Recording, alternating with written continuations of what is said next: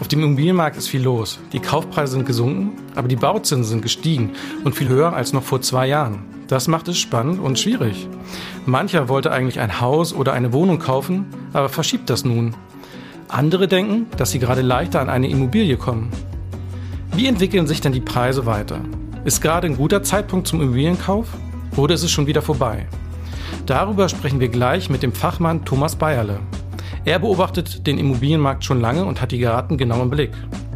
Damit herzlich willkommen zu einer neuen Folge des FAZ-Podcasts Finanz und Immobilien. Mein Name ist Jan Hauser. Und ich bin Dennis Kremer. Schön, dass Sie dabei sind an diesem Dienstag, den 8. August.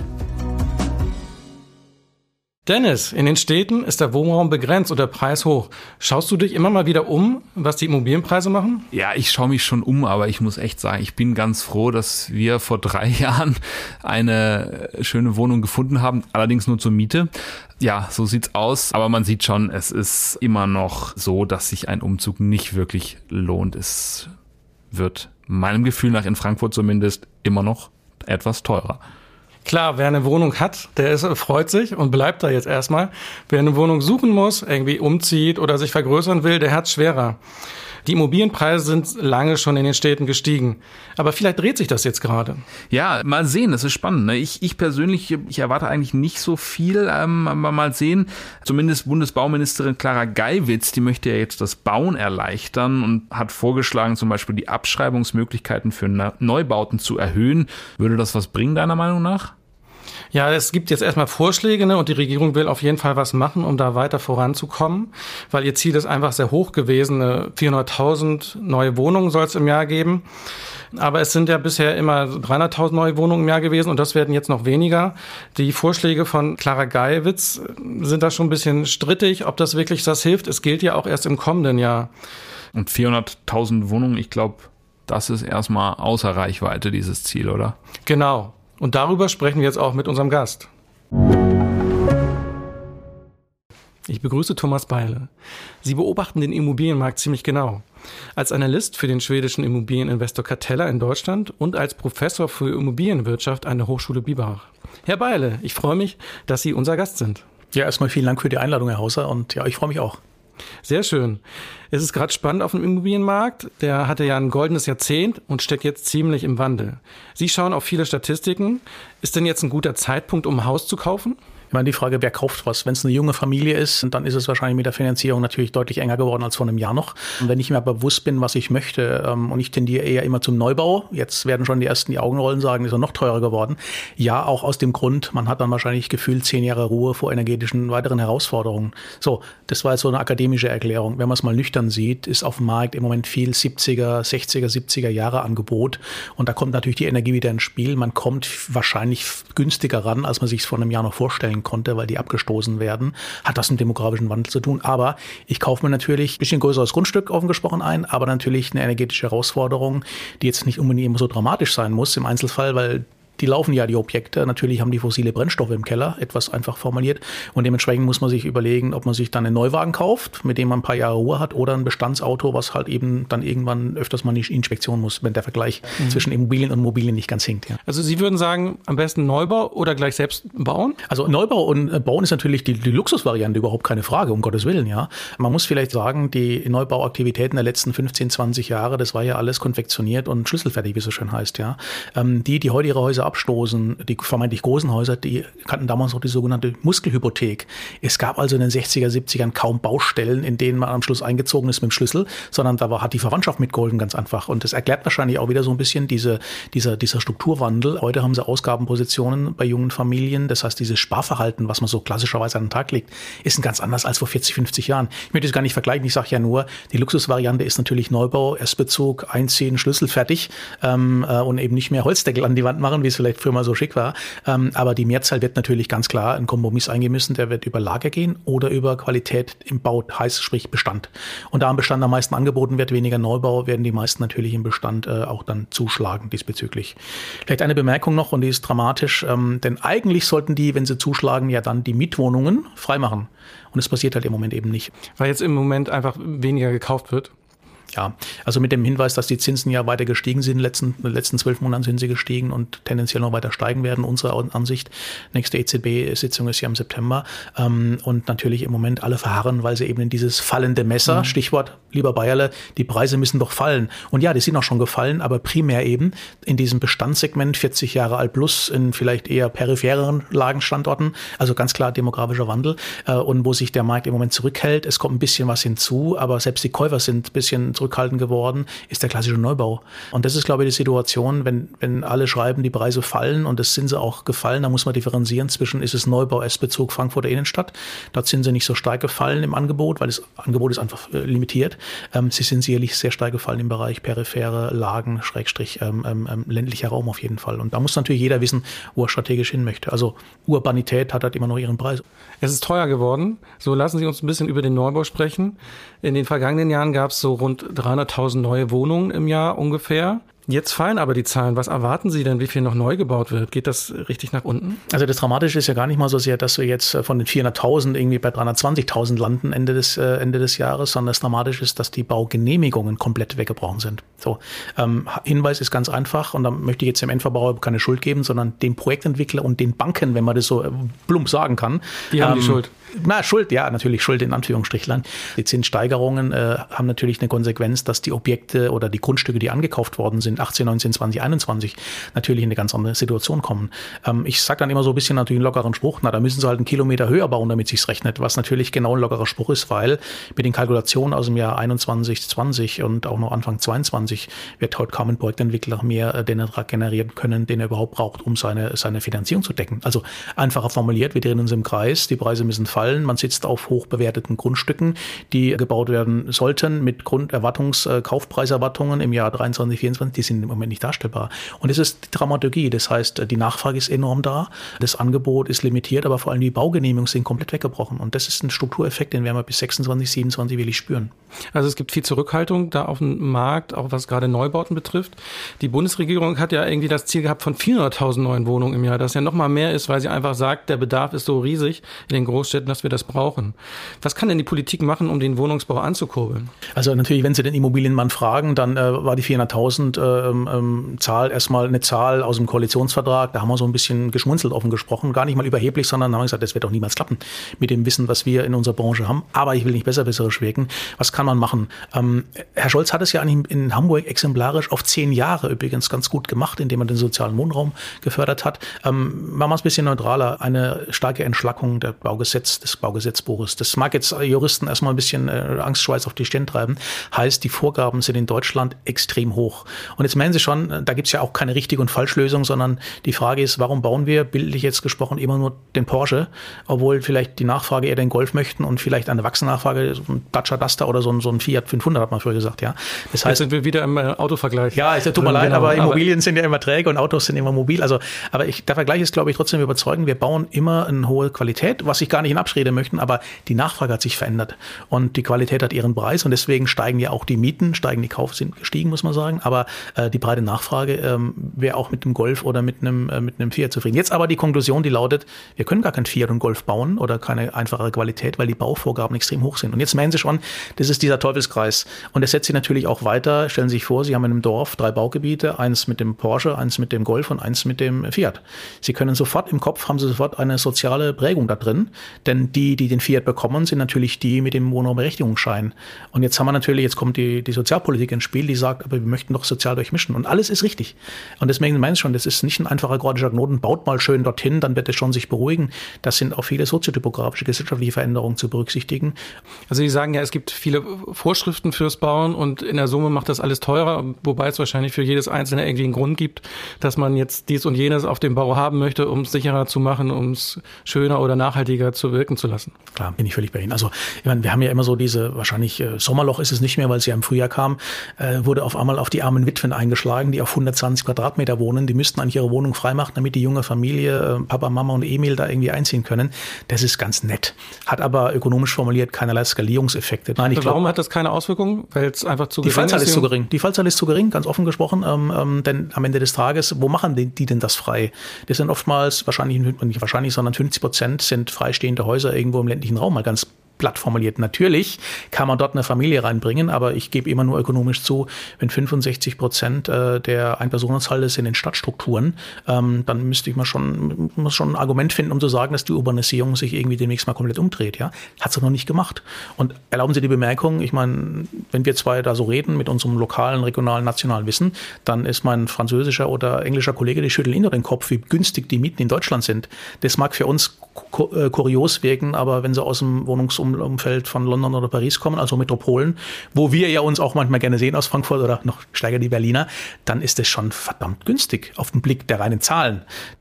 Gut, London Immobilienpreise will wahrscheinlich äh, kein Mieter richtig haben, vielleicht Vermieter vielleicht schon, ne, auch in Frankfurt, München, Berlin. Ähm, aber wenn in den Großstädten der Wohnraum weiter so knapp ist, äh, werden dann die Mieten und Kaufpreise weiter steigen. Ja, ähm, und ich muss da immer mit so einem, mit so einem Fußnoter, das ist jetzt nicht so ein Immobilienvertriebsgerede, was ich jetzt gerade sagt, dass die weiter steigen werden, weil der Kuchen wird ja nicht größer.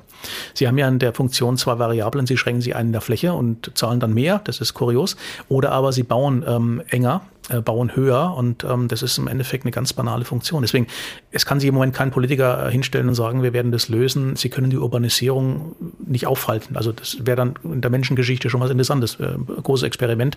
Wurde so ein bisschen natürlich getestet während der Pandemie, wo angeblich alle rausgezogen sind, weil es ja funktioniert irgendwo.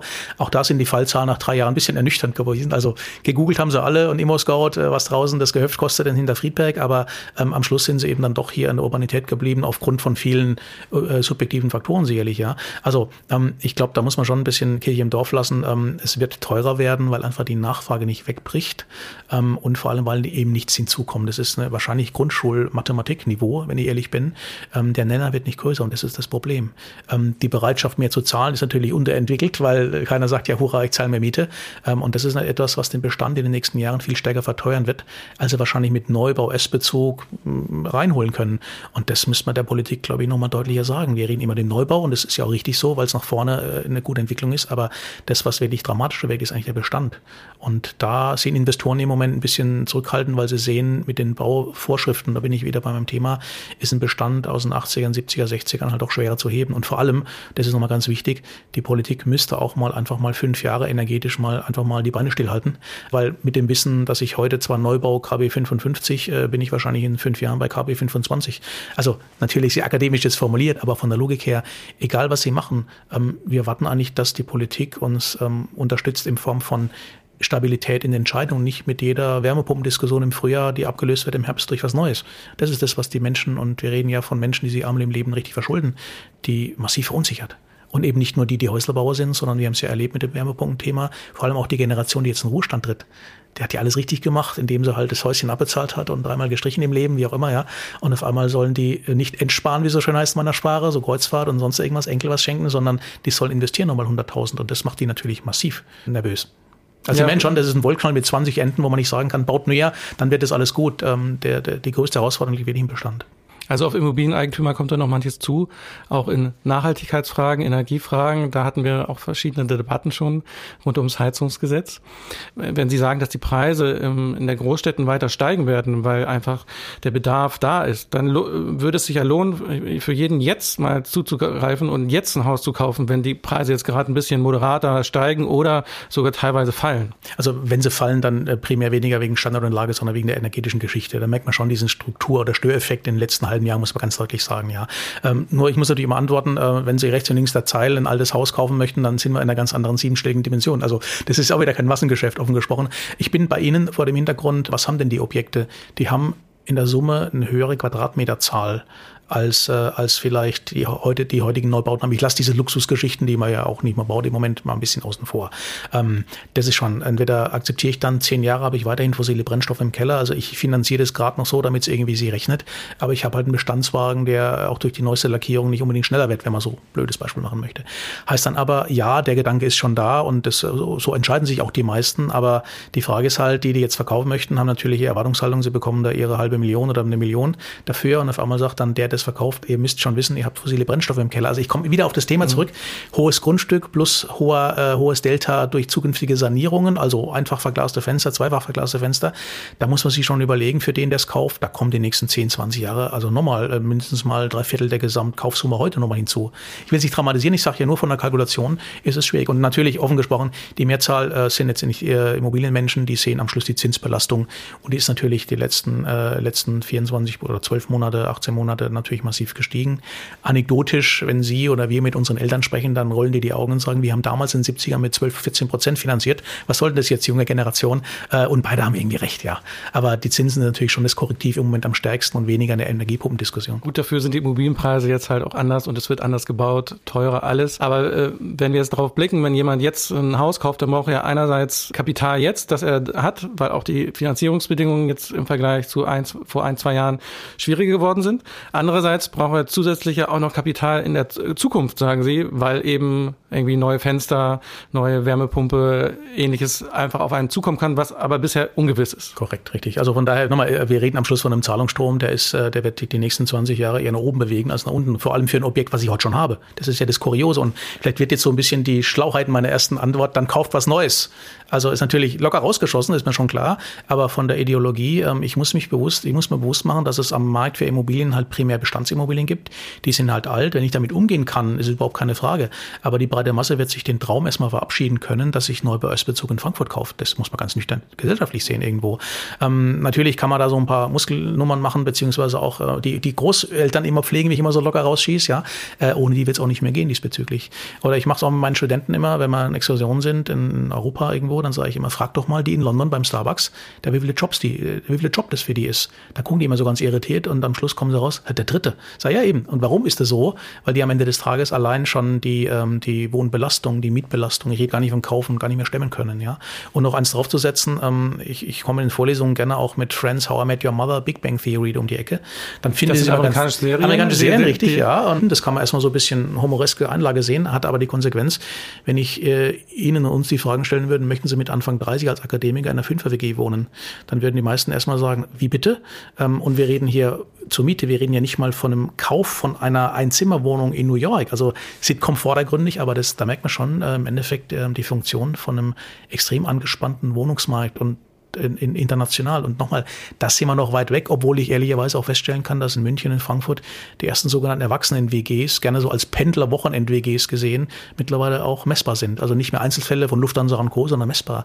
Das heißt, der Druck auf die Wohnungsmärkte ist da und die Nachfrage, so nüchtern das jetzt klingt, ist auch da mit einem Preisschild, das konnten wir uns vor fünf Jahren nicht mal vorstellen. Also das heißt, die Verschärfung mit Blick zurück ist extrem eingetreten und jetzt mache ich mal es einfach. Offensichtlich ist der Druck noch nicht groß genug, damit wirklich mal was Strukturelles passiert am Wohnungsmarkt Wohnungsmarkt, wo ich jetzt eben bei Ihnen bin, wo man sagen kann, da müssen wir mal die Baugesetzgebung, die energetischen Geschichten mal langsam doch ernsthaft überdenken.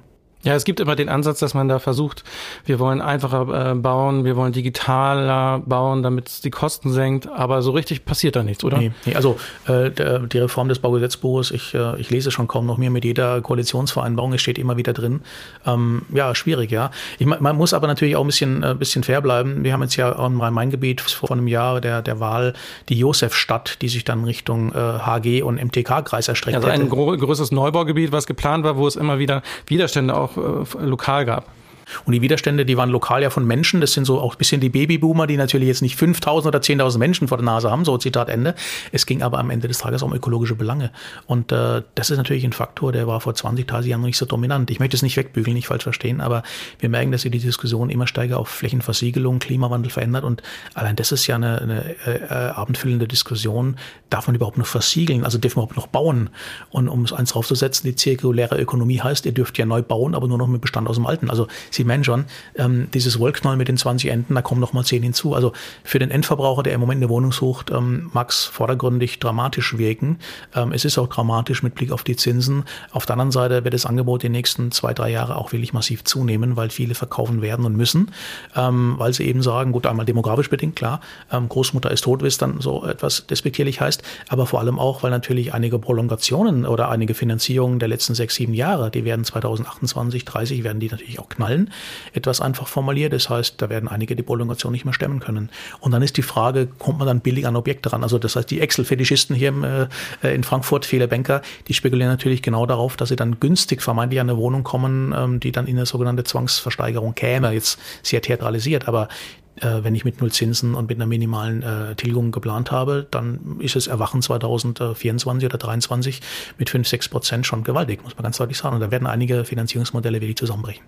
Wir geben natürlich keine Kaufempfehlung hier ab, aber das ist halt ein Tipp, dass man gucken kann, wie wer finanziert demnächst noch sein Haus gut und da kann es dann sein, dass es mehr Zwangsversteigerung gibt. Ja. Richtig, ne? Und ja. andererseits ist die Überlegung zu gucken, ob man irgendwie ein altes Gebäude kauft, was dann günstiger ist, wo man dann aber natürlich das Kapital braucht oder einerseits äh, das handwerkliche Geschick, um das aufzurüsten. Klar. Lisa, ich meine, ich hätte ja auch nicht gedacht äh, vor 20 Jahren, dass wir uns mal im Jahr 2023 über handwerkliche Geschicke unterhalten diesbezüglich, aber nur ein Bild seit der Zinserhöhung jetzt ähm, ähm, 2022, ähm, also auch mit Krieg inflationsbedingt, ich will die EZB ja gar nicht in den Regen stehen lassen, ähm, bildlich gesprochen ist Ihnen in Neubau eine sogenannte Zapfgarage, ist keine subtile Werbung, sondern eine Fertiggarage ist Ihnen dann zusätzlich aufgebildet worden. So ein Ding kostet zwischen 15.000 und 20.000. Das heißt, wenn Sie von einem Jahr äh, finanziert hätten und ein Jahr später wären 25.000 bis 30.000 zusätzlich allein durch die Zinssteigerung fällig gewesen, bei manchen sogar 50.000. Und da meinen Sie schon mal, ähm, wir reden von Häuselbauern ja immer auch sogenannte ähm, Schwellenhaushalte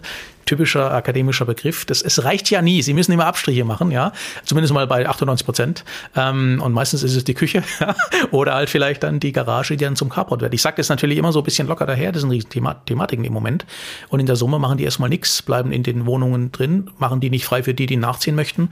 Und ähm, egal wie sie sich verhalten, sie verhalten sich äh, am Markt interessant, denn die Preise steigen, wenn sie sich äh, verändern. Und sie haben im besten, im schlimmsten Fall noch weniger Quadratmeter. Und wer macht das schon? Also das heißt, dieses große Beharrungsvermögen, das, was wir Persistenz nennen, ist das, was den Wohnungsmarkt viel stärker prägt im negativen Sinn, als wir bauen zu wenig, wenn ich ehrlich sein darf. Sie haben ja gesagt, genau in der Großstadt äh, wird viel gesucht.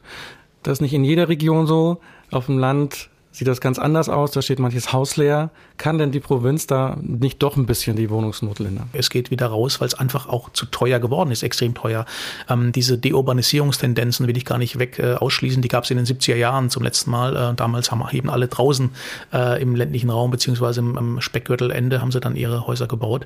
Ähm, den Fall sehe ich im Moment nicht. Also ich können Sie jetzt mit Zahlen erschlagen, wenn halt 2030 ungefähr 75 Prozent der Weltbevölkerung in urbanen Zentren wohnen, dann möchte ich schon den Hessen, den Bayern oder den aus Niedersachsen sehen, der dann irgendwie sagt, nee, jetzt ziehe ich mal aufs Fläche, grüne Land. Ich meine, Deutschland ist jetzt natürlich kein monozentrales Land, ist mir klar, aber ähm, ich würde diesen schönen Schlagzeilen, alle ziehen raus, würde ich im Moment, ich kann es kaum messbar machen, wenn ich ehrlich bin. Es ist ich habe neulich ja? mit jemandem gesprochen, der das gemacht hat, der wohnt in Pforzheim, irgendwie freistehendes Haus äh, zur Miete, relativ günstig im Vergleich zur Großstadt und der pendelt nach Stuttgart. Aber der muss jetzt nur noch einmal die Woche rein und fand das ganz gut. Die breite Masse wird in der Stadt bleiben und ähm, die Frage ist, ziehen die raus, wie es ihre Großeltern, Eltern damals gemacht haben, wenn ein Kind kommt. Das ist ja immer so dieses fantastische Phänomen und das ist deswegen auch interessant für mich. Statistisch haben wir in jedem großen Stadt in Deutschland, also die zu Top-A-Städte, haben wir mittlerweile 58 bis 60 Prozent Ein-Personenhaushalte.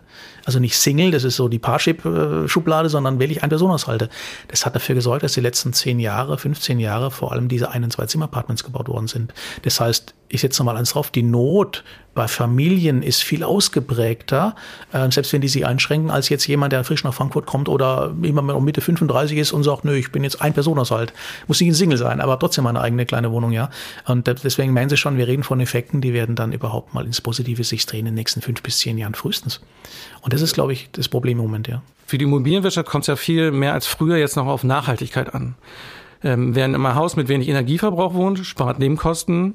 Dazu kommen staatliche Vorgaben, haben wir schon ein bisschen besprochen. Das Gebäudeenergiegesetz kommt, das auch Heizungsgesetz genannt wird.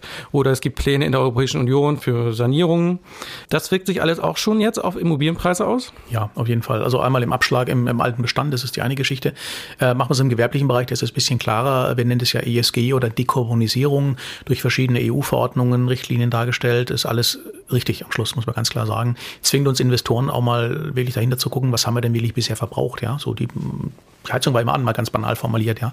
Äh, das zwingt zur Effizienz, wie es so schön heißt in der klassischen BWL. Das ist ja erstmal gut. Das ist, das ist wirklich fantastisch gut und dann merkt man am Ende des Tages, hinten raus sollte ja aber dann weniger Kosten kommen. Aber Energie ist mittlerweile eine ganz andere Variable in der Funktion, als es vielleicht vor 10, 20 Jahren noch war. Damals gab es ja Spruch, naja, bei uns kommt es alles so Steckdose, ja. Das ist immer nicht ein Spontispruch gewesen, aber heute ist es eben messbar. Und die Messbarkeit ist das, was, glaube ich, immer immerhin äh, der Beginn ist von einer sinnhaften Diskussion in so etwas. Also Energie wird nicht günstiger werden. Wenn sich das so gut messen lässt, lässt sich dann auch sagen, durch Abschläge für ältere Häuser etc. für die Energiekosten, lohnt sich dann so Sanierung, Dämmung und der Einbau einer Wärmepumpe? Also ich antworte mal ganz anders. Ähm, äh, ich, ich, empfehle immer den Blick auf die Sterbetafel, ja.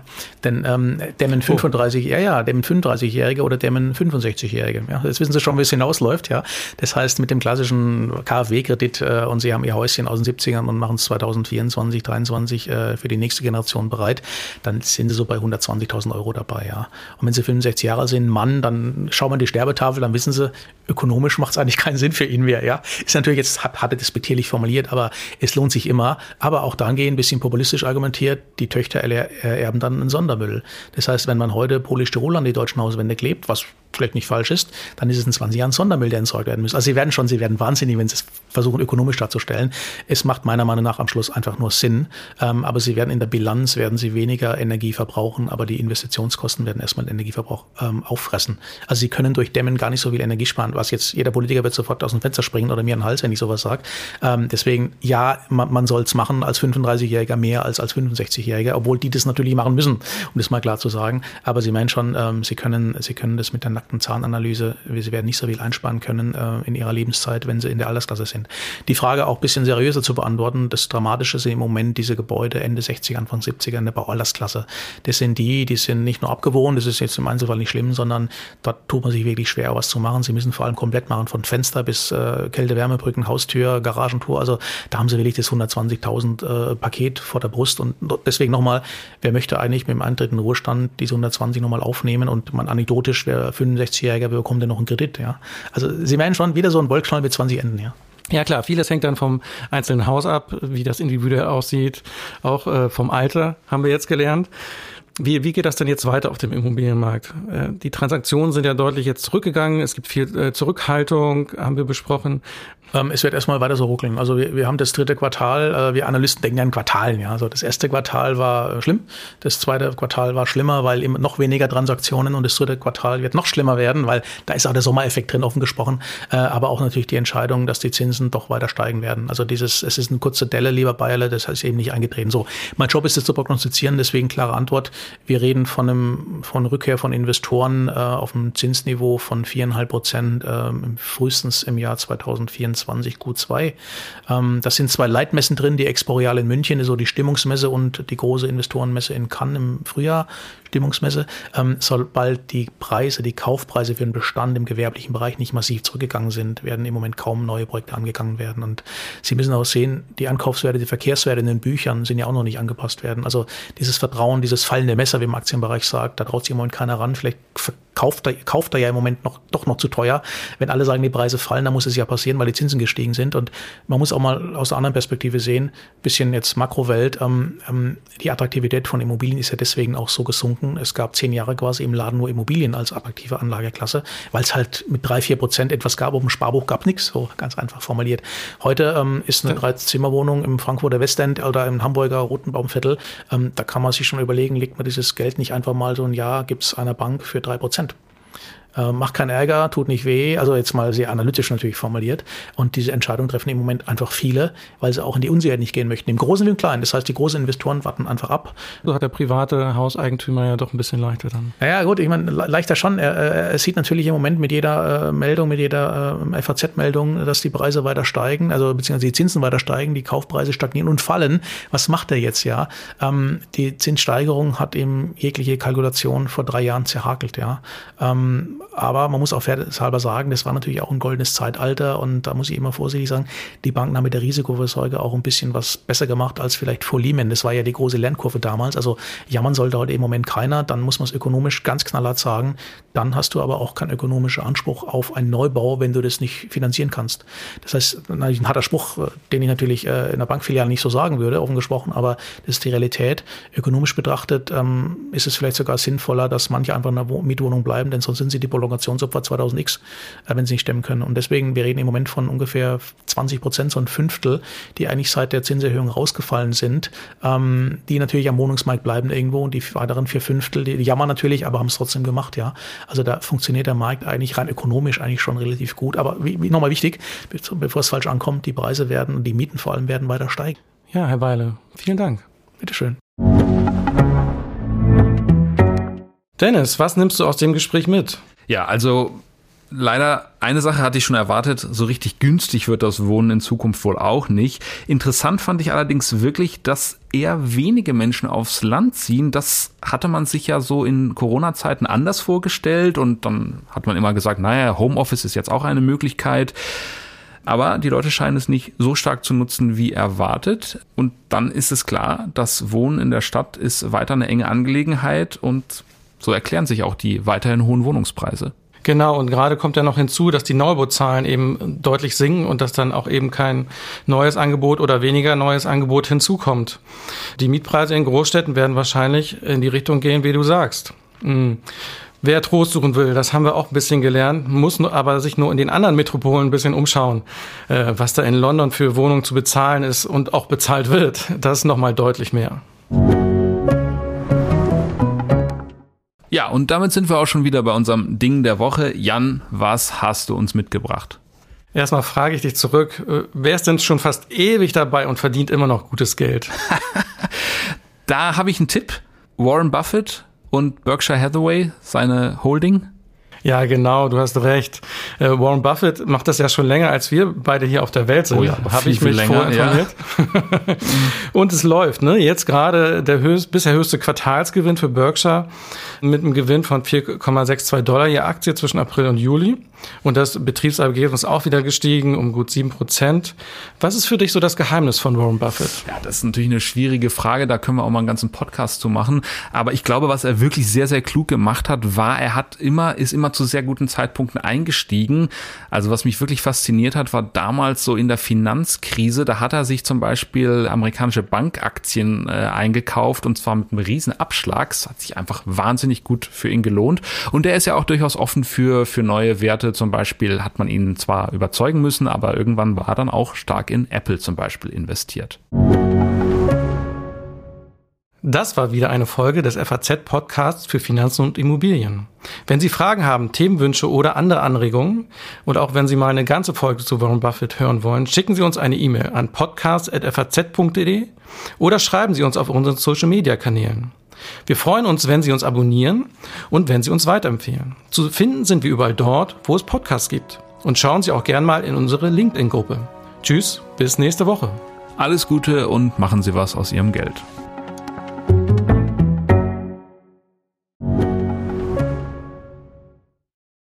Viele von euch haben bestimmt schon für ihre Zukunft vorgesorgt. Und das ist auch gut so. Aber das heißt ja nicht, dass man nicht auch später noch einen Vorsorgeturbo zünden kann. Schaut euch dazu gerne einmal den Schatzbrief der Allianz genauer an, denn dort könnt ihr eine einmalige Zahlung leisten und euch anschließend eine lebenslange monatliche Zusatzrente sichern. Alle Infos findet ihr auf allianz.de slash dein Leben.